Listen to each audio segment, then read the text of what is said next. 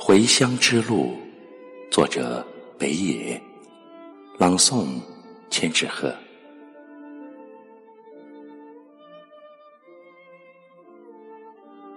请允许我把你的故乡也当作我的故乡，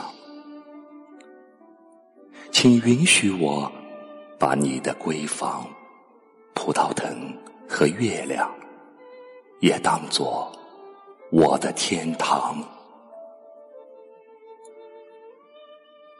哦，我愿走在你的回乡之路上。我愿和你一起分享你童年的幸福时光，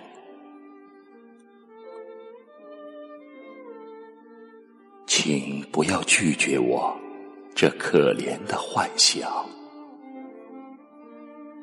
请不要理睬别的人会怎样想，带上我回你的故乡，让你童年的月光。也洒在我身上。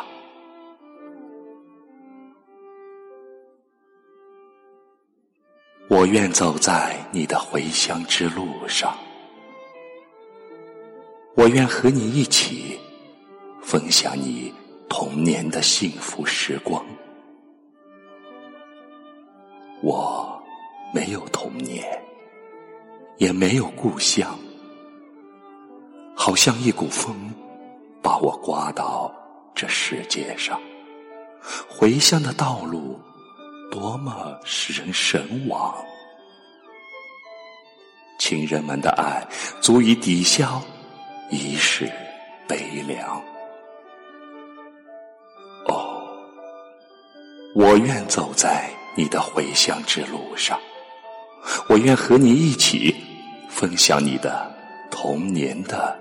幸福时光，